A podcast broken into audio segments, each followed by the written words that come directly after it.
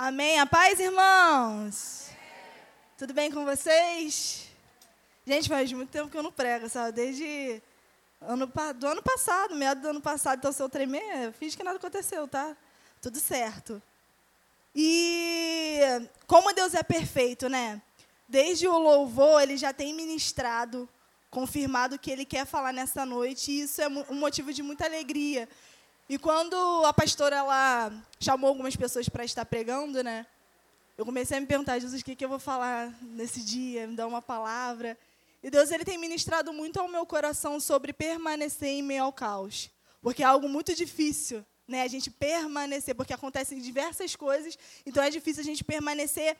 E quando a Larissa pregou, a Sirlene, a Glaucia começou a pregar, eu não sei se vocês repararam, mas foi se confirmando. Cada palavra ela foi se complementando. E hoje não será diferente, porque Deus ele faz assim. Amém?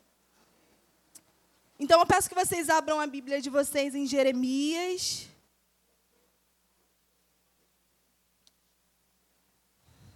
Deixa eu me achar aqui. Eu acho que a palavra vai ser rápida, eu não sei. Mas espero, né, gente? Jeremias 1, 4. E antes de ler esse versículo, eu queria fazer uma pergunta para vocês.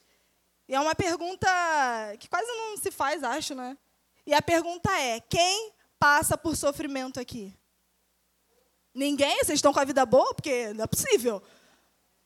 Todo mundo passa por sofrimento, seja ele muito ruim, seja ele ali na, na média, né, e seja ele pequeno. Todo mundo passa por sofrimento. E se vocês falassem que não estaria passando por sofrimento, vocês estão indo contra a Bíblia, tá? Porque em João 33, Deus, é, Jesus ele fala que todo mundo iria passar por sofrimento. Então a gente entende que ninguém não está passando por um sofrimento. Então, a, a, o nosso posicionamento em relação ao sofrimento não é se colocar em um posicionamento de vitimismo. Se alguém, tem uma coisa que me irrita muito, para ser bem sincera com vocês, é quando as pessoas falam assim: Poxa, você não sabe o que fulano está passando? Eu falei assim, realmente eu não sei, porque se Deus é onisciente, só Ele pode saber, eu não sei o que a pessoa fala. Só que não é só uma pessoa que passa por sofrimento. Todos nós estamos passando por alguma coisa. E é preciso entender isso. E em meio ao sofrimento, o caráter de Cristo em nós é revelado. Então é por isso que a gente passa por sofrimentos. E se os discípulos e grandes profetas na Bíblia passaram por sofrimentos, não é você que não vai passar. Sinto muito te dizer isso. Até que o Senhor venha. Em Jeremias 1:4, a gente vai falar sobre a história dele, conhecido como profeta chorão. E antes, né, falando sobre o tema, o tema é permanecendo em meio ao caos. E eu queria perguntar antes de ler, quem sabe o significado de permanecer? Alguém sabe o significado? Pode falar, Vitor. Caramba, já até pregou. Toma aqui.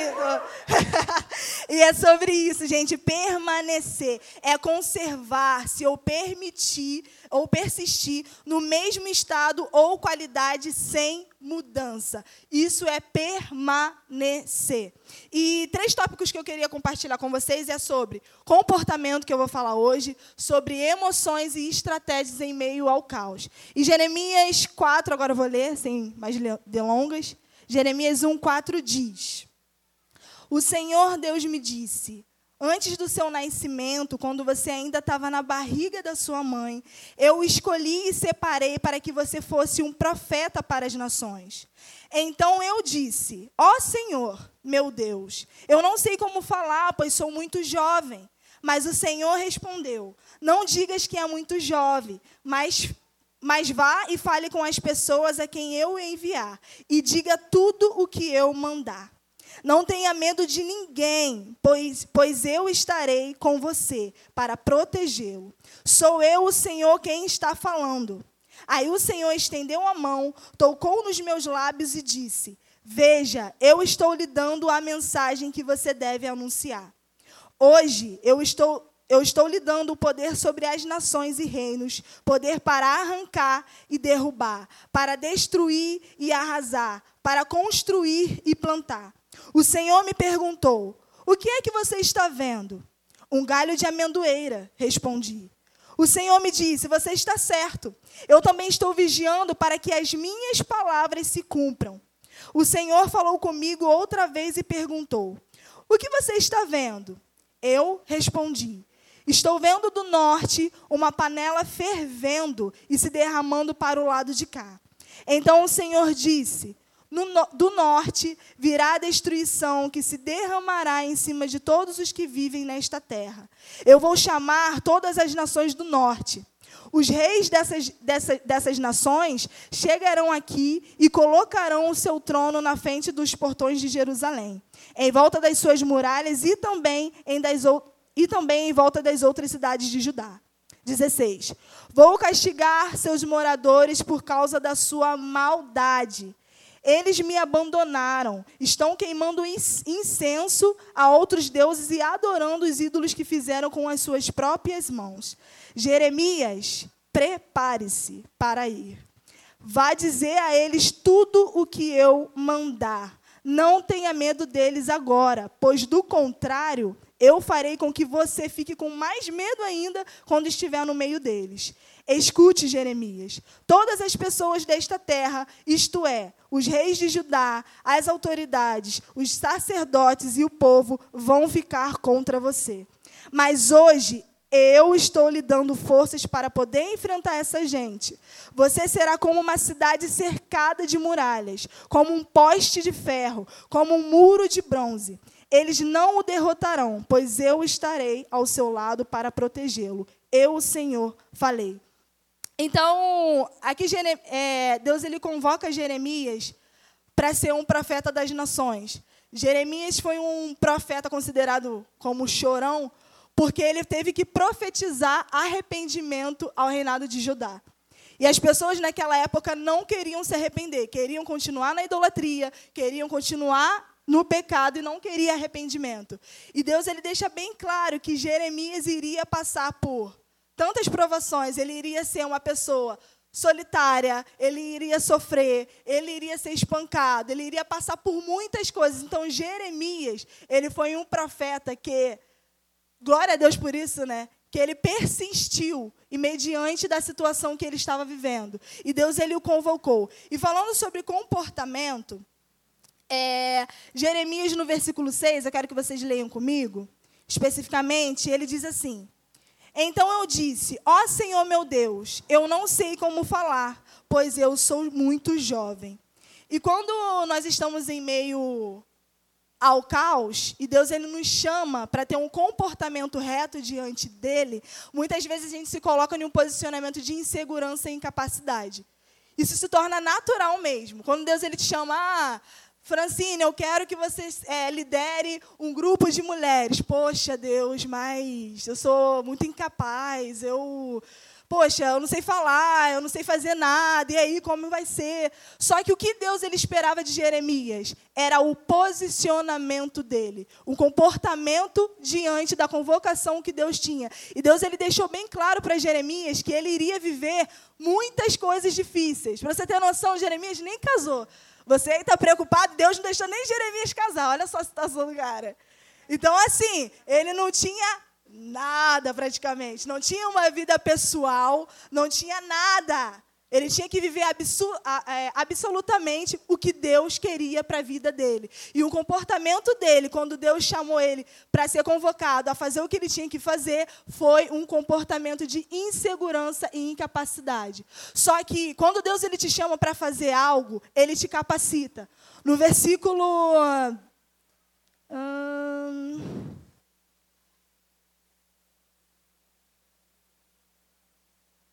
Ah, no versículo 8 diz assim: Não tenha medo de ninguém, pois eu estarei com você para protegê-lo. Sou eu o Senhor quem está falando. Versículo 9 ele diz: Aí o Senhor estendeu a mão, tocou nos meus lábios e disse: Veja, eu estou lhe dando a mensagem que devo que você deve anunciar. Ou seja, quando a gente tem um comportamento totalmente diferente como Jeremias, no início, quando Deus ele convoca Jeremias a estar tá profetizando sobre as nações. Quando a gente tem um comportamento de seguir reto diante do que Deus tem, a gente entende que a capacidade não vem de nós. A capacidade vem de Deus. Deus ele fala: "Eu vou colocar as minhas palavras na sua boca". Ou seja, quando você estiver passando por um processo de sofrimento, permaneça com o comportamento reto diante de Deus. Porque pode estar um caos, pode estar sim. Igual a situação de Jeremias, não foi uma situação legal. Mas ele entendeu que a capacidade vem de Deus. Então, que a gente possa continuar com um comportamento firme naquele que nos chamou. Amém? No versículo 1, 17, se você puder ler também comigo, ele diz assim: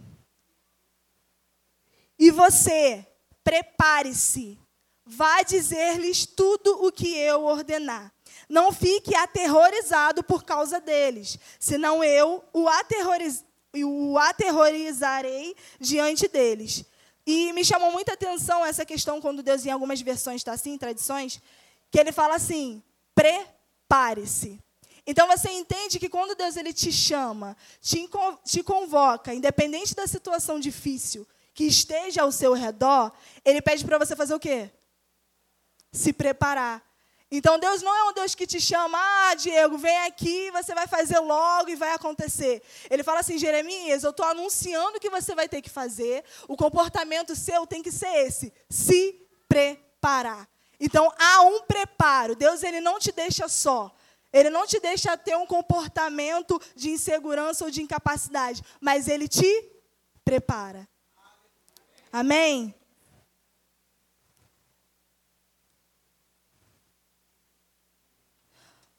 Segundo tópico, falei que ia ser rápido, hein? Segundo tópico, emoções. É um problema sério, Jesus. Problema seríssimo as emoções. Meu Deus do céu.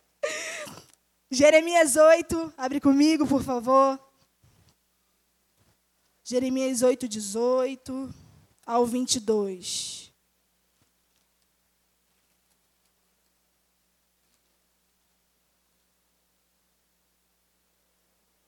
Jeremias 8, 18.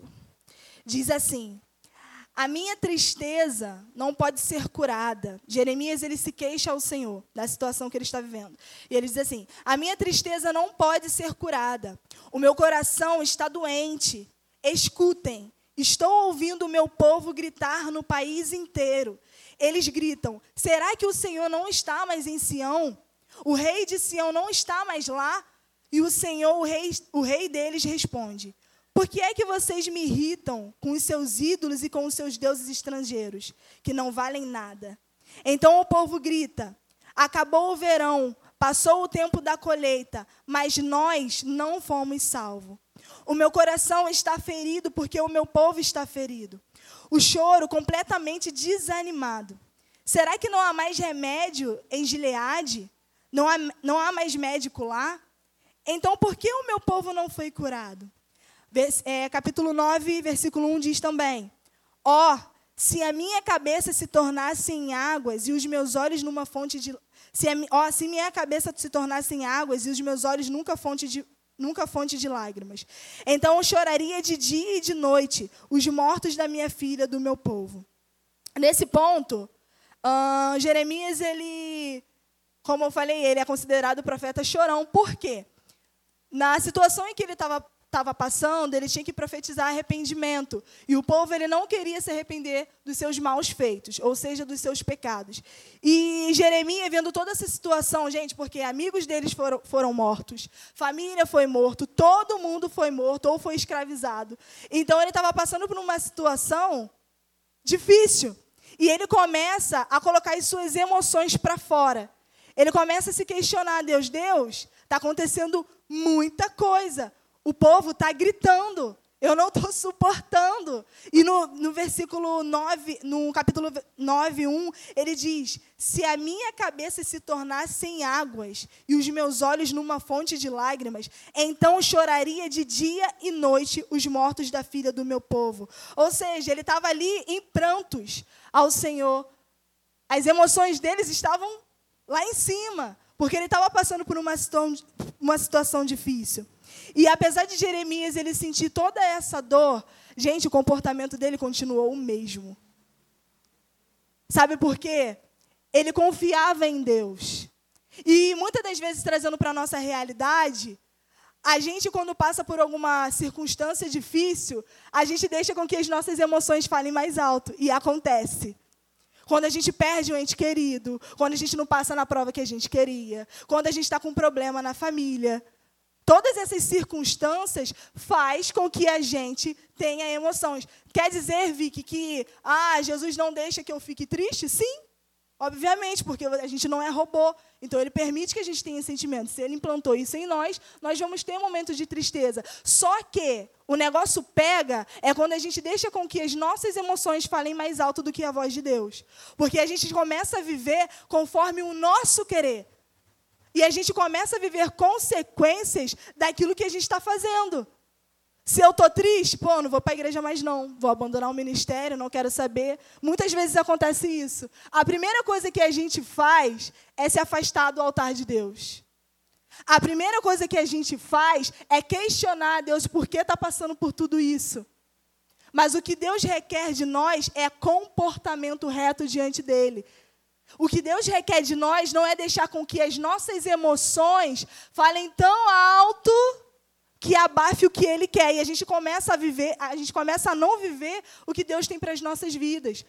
Só que Jeremias, ele foi sincero sim. Isso é bom, a gente precisa ser sincero com Deus. Deus está acontecendo isso, isso, isso. As minhas emoções são essas, essas e essas. Eu estou triste sim, mas eu vou permanecer em meio ao caos.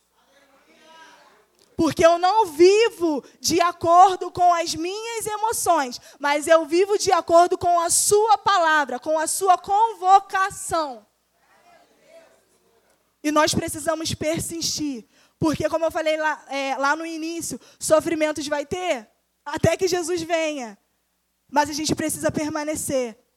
E as pessoas fortes não é só as, as pessoas fortes não são pessoas que se sentem tri, é, não são pessoas que não se sentem tristes, são pessoas que sim, sentem todos os sentimentos, mas elas não se deixam levar por emoções ou por qualquer outra coisa.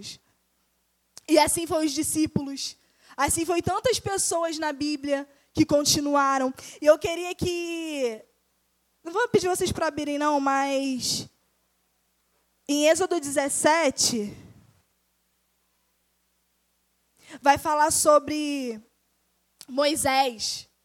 Quando Deus ele ordena a Moisés para tocar na rocha, e Moisés faz o quê? Faz tudo ao contrário. Mas por quê? Vamos entender o cenário em que Moisés estava. Moisés, um dos grandes líderes daquela época, liderava um povo rebelde, um povo insuportável como nós, porque às vezes a gente é insuportável, tem que ser sincero, né? Acontece. Moisés ele estava liderando um povo que era difícil. E naquele momento Deus ele fala a para Moisés, faz isso, isso, isso. Mas Moisés estava com medo de morrer. Ele estava com medo por quê? O povo estava julgando Moisés. Pô, Moisés, você me tirou do Egito para me passar o quê? Fome, sede aqui no deserto? Quero ver essa água saindo logo. E Moisés, ele toma um posicionamento, ele deixa com, a, com que a emoção dele, de raiva no momento, fosse tão alto que ele acaba cometendo erro. Ele acaba fazendo o que Deus não pediu ele para fazer. E como consequência, o que acontece com Moisés? Ele não entra na terra prometida. E é isso que acontece. Às vezes a gente não está vivendo milagres em Deus pelo nosso comportamento e as nossas emoções. E isso é uma questão de autoanálise.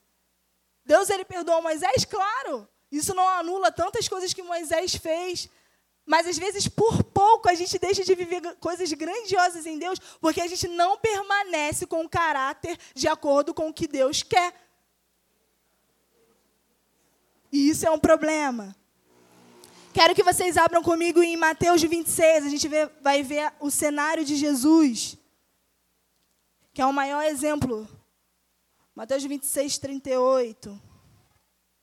E algo muito interessante, eu estava até lembrando do podcast que teve na, aqui na Rema, que foi o Samuca, o. Qual o nome dele mesmo? Renan, desculpa, Renan. o Eric. Pô, a gente falando sobre santidade e submissão. E teve uma frase que falaram, não lembro quem, mas eles falaram assim: ou Deus é o primeiro em sua vida, ou ele não será o segundo. Ou Deus é tudo em sua vida, ou ele não será nada. E isso é uma realidade. Ou ele é o primeiro, ele não é nada. Se, se os seus sentimentos e emoções ou comportamento começa a tomar o lugar de Deus, isso se torna pecado. Porque se ele não é o primeiro, ele não vai ser nada. Então, isso é algo que a gente precisa pensar. Em Mateus 26, 28, vocês conseguiram abrir? Mateus 26, 38.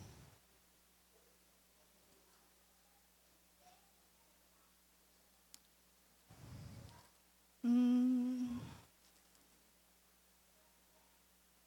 Deixa eu me achar aqui. Está aqui? Ah, valeu. E disse a eles: A tristeza que estou sentindo é tão grande que é capaz de me matar. Fiquem aqui comigo vigiando. Fiquem aqui vigiando comigo. Solta aí. Uh, nesse cenário, Jesus está no Getsemane e está chegando a hora dele ser crucificado. E ele deixa muito claro. E olha como Jesus ele é exemplo para tudo em nossas vidas. Jesus ele deixa bem claro: a minha alma está profundamente triste. Então a gente vê que Jesus ele ignora as suas emoções? Não porque ele se fez carne, ele também sentiu tristeza. E algo muito interessante que eu estava lendo, eu, uma filósofa, eu não lembro o nome dela, mas ela botou um texto e eu queria ler para vocês, muito interessante sobre isso, que ela fala assim: o sofrimento, o sofrimento intenso de Jesus não era essencialmente por causa da, to, da tortura física e da morte, pois ele vinha falado há meses aos seus discípulos que estava disposto a morrer. Na verdade, sua angústia foi grande porque era necessário que experimentasse o cálice da ira de Deus. O cálice da ira de Deus era derramado sobre os pecadores, resultando em desolação, perda e maldição. Ele, o Filho de Deus, puro e sem pecado, ia se tornar pecado, o que resultaria na separação entre ele e o Pai. Era era essa separação que ele temia. Por ser obediente, ele experimentou algo que cristão nenhum jamais experimentará: a separação de Deus. Então a questão ali não é somente, ah, Jesus vai passar por um sofrimento físico, mas era algo espiritual também, irmãos. Ele iria, pensa, Jesus divino, sem mácula alguma, e ia se colocar como pecador naquela cruz. Isso é forte demais. E para a gente parece ser injusto, mas Deus, quando ele fala, Jesus, quando ele fala assim, eu estou profundamente triste, isso paralisou que ele fosse para a cruz morrer por nós? Não. Isso ele deixa bem claro que o nosso comportamento tem que permanecer em meio ao caos que estava se passando, em meio à situação que ele ia ser entregue para morrer no madeiro, ele não paralisou. E é por isso que a gente está aqui hoje. E isso é um exemplo para as nossas vidas. Permanecer em meio ao caos. Caramba, eu estou indo para uma cruz, mas existe um propósito maior que é salvar vidas. E é por isso que eu permaneço em meio ao caos. Tá doendo? Tá, mas eu vou permanecer. E quando a gente permanece em Deus, o nosso comportamento muda. A nossa condição muda o nosso caráter muda também. Terceiro tópico, já no último, diz assim: eu vou falar sobre um pouco sobre estratégias. Eu quero que vocês abram comigo Juízes 7.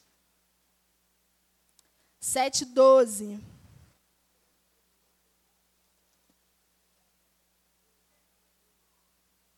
Juízes 7, 12. Depois de Josué, Velho Testamento.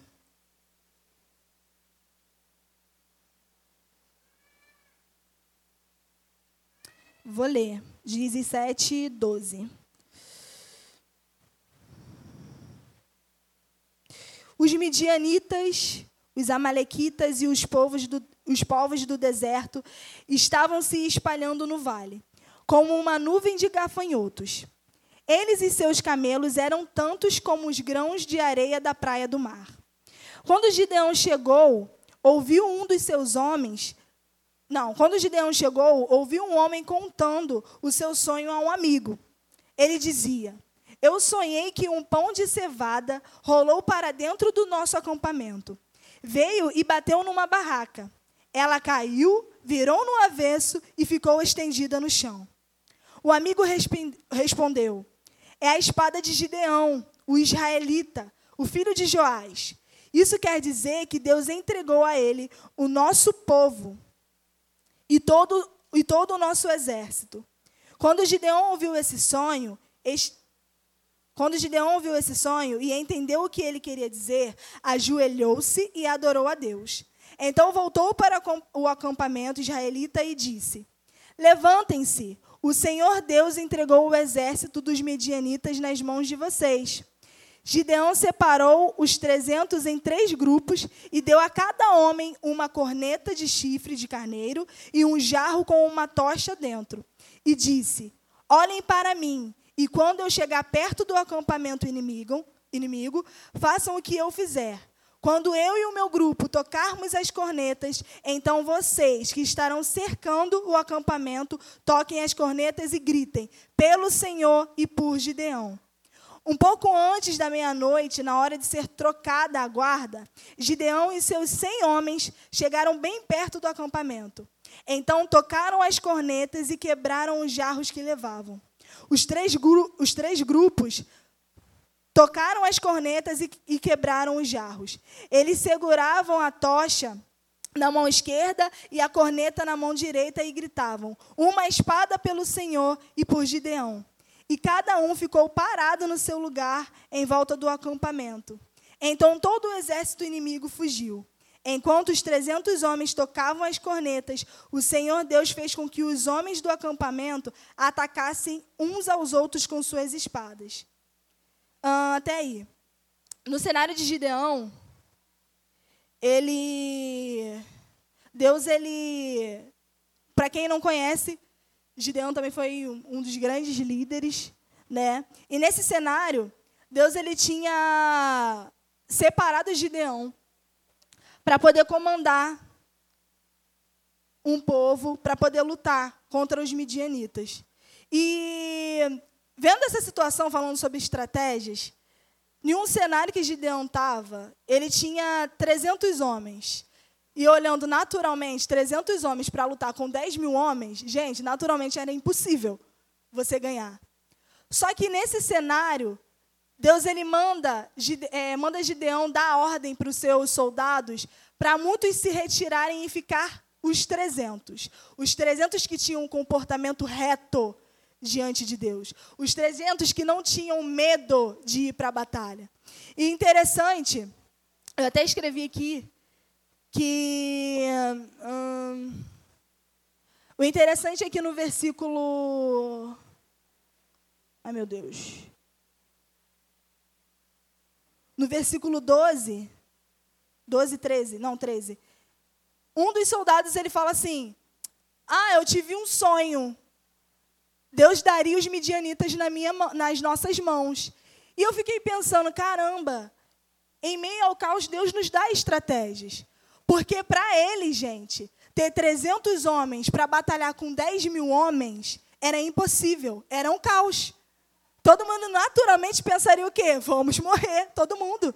Não tem condições. Só que Deus ele deu uma ordem. E eles se comportaram de acordo com o que Deus queria e obedeceram. E o nome de Deus foi glorificado, sabe por quê? Em meio a um sonho, Deus deu uma estratégia para eles permanecerem em meio ao caos e vivenciar a glória de Deus naquele lugar. Deus deu os medianitas na mão de Gideão. Algo que era impossível, Deus fez acontecer. Então, eu não sei qual situação você tem vivenciado, realmente eu não sei, mas Deus ele é onisciente. É um problema na sua família, é um problema na sua faculdade, emprego, escola, qualquer sofrimento que você esteja vivenciando, Deus ele vai te dar estratégias. Ele é um Deus que não te deixa passar por algo sozinho. Algo que para você parece ser impossível, para Deus nunca vai ser impossível, porque Ele é maior do que qualquer coisa. E Gideão reconhece. O povo, essa história é, é, é contada. Eh, Deus ele não manda o, é, ficar só 300 homens para simplesmente, ah, foi Gideão que tem toda a glória, mas para que o nome dele seja glorificado. Então, se você está passando por uma situação difícil, o nome de Deus vai ser glorificado nessa situação. Essa situação não é para sua morte, não. Muito pelo contrário, é para que o nome de Deus seja glorificado, para que você venha viver milagres em meio ao caos para que pessoas lá fora olhem para a sua vida e falem assim: caramba, está acontecendo muita coisa, mas ela não é cristã? Que isso? Mas eles vão perceber que você está vivendo em milagres. Tem uma música que a gente sempre canta: dessa vez vai ser mais um milagre, não vai ser diferente. Desde quando Deus errou? Nunca. Então ele deu estratégia para Gideão. E algo que eu coloquei aqui, eu, falei, assim, eu escrevi assim: quando estamos vivenciando um momento difícil, um caos, um caos, Deus nos dá estratégias, seja a forma que for, para, para a gente conseguir prosseguir, avançar e o nome dele ser glorificado. Deus permitiu que Gideão fosse para a batalha com 300 homens, para que o povo viesse entender que ele faz em meio ao caos. Podemos vivenciar milagres em meio ao caos. E é exatamente isso, gente. A gente vê o sobrenatural de Deus acontecendo. Queria contar uma situação sobre a minha vida. É, algumas pessoas não sabem, mas eu tenho escoliose, é um desvio na coluna. E minha mãe que descobriu, né? Não foi nem médico nenhum. Eu estava sentada na cama, minha mãe olhou, estava vendo televisão, minha mãe olhou assim e falou assim: tem alguma coisa errada, a pessoa está torta. Vamos no médico ver isso. E aí eu fiz os exames e o médico ele confirmou: você tem escoliose, você vai ter que fazer uma cirurgia para sua coluna voltar ao, ao, lugar. E nisso ele ficou me perguntando: é, você faz algum esporte? E eu sempre fiz esporte desde pequena, fiz balé, ginástica ritmo, até jogar basquete eu joguei, tá, galera? Dependente do meu tamanho, vocês estão vendo a noção do negócio. Então, eu sempre fui essa pessoa que adorei, adorava esporte. E quando eu falei com ele que eu dançava, eu ministrava na igreja, ele falou assim: Como? Como assim? Você tem desvio na coluna, você ministra, você dança. E naquele momento, gente, eu não sei o que Deus quer com essa situação, mas eu sei que eu vou viver milagres nele. Talvez eu não sei se é para ir lá no médico e ele ficar confrontado com a situação que eu estou vivendo. Porque para o um médico, para o médico, é, é impossível isso acontecer. Mas para Deus tudo é possível. E é no meio do caos que a gente glorifica o nome dele. Isso não me impede de estar aqui dançando, não, e ministrando ao Senhor. Porque é o mesmo Deus que permitiu que isso acontecesse, é o mesmo Deus que vai ser glorificado nessa situação. Se ele curar, amém. Se ele não curar, eu vou permanecer em meio ao caos. É isso que Deus requer de nós. Ele não quer que a gente seja filhos imaturos, que quando vem uma adversidade, que quando vem uma situação, a gente tem uma emoção totalmente diferente, ou a gente tem um comportamento totalmente diferente. Versículo 7, 15 de, Ju, de Juízes Diz assim, algo muito interessante. Quando Gideão ouviu esse sonho e entendeu o que ele queria dizer, ajoelhou-se e adorou a Deus. Então voltou para o acampamento israelita e disse: Levantem-se, o Senhor Deus entregou o exército dos medianitas nas mãos de vocês. E quando fala ajoelhou-se e adorou-se, adorou, eu fiquei pensando, caramba, numa situação tão complicada, Deus dá uma estratégia para Gideão e o primeiro comportamento que ele teve foi se ajoelhar e adorar.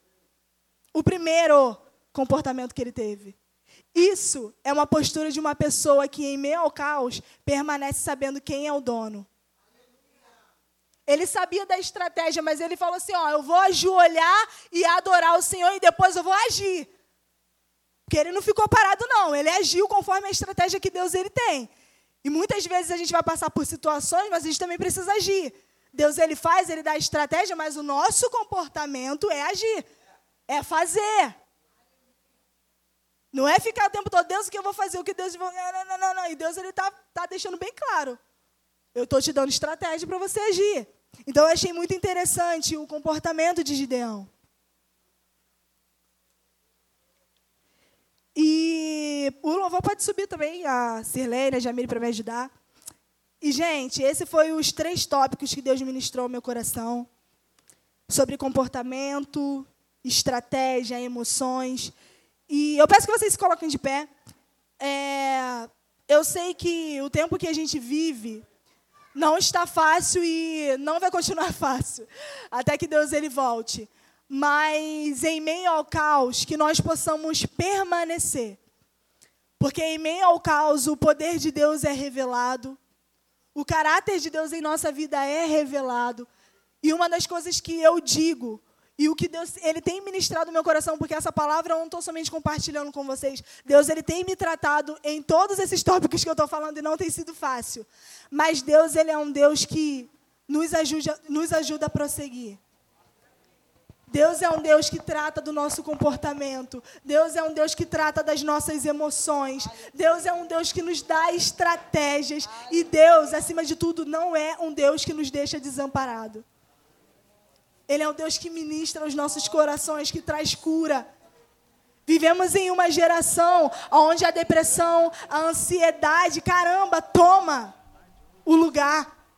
É legal a gente é, é procurar um psicólogo, um psicólogo? Sim. São médicos capacitados, amém. Mas a gente também precisa saber que existe um Deus acima de tudo isso. Aleluia. E que o nosso posicionamento, assim como Gideão, foi se ajoelhar e buscar o Senhor, existe um altar disponível para nós. Que quando a gente estiver passando por uma situação difícil, na nossa família, no nosso emprego, faculdade, seja onde for, existe um altar disponível para nós para a gente pegar a cura que Deus ele transborda nas nossas vidas, para Ele ministrar ao nosso coração. Então, que nós possamos permanecer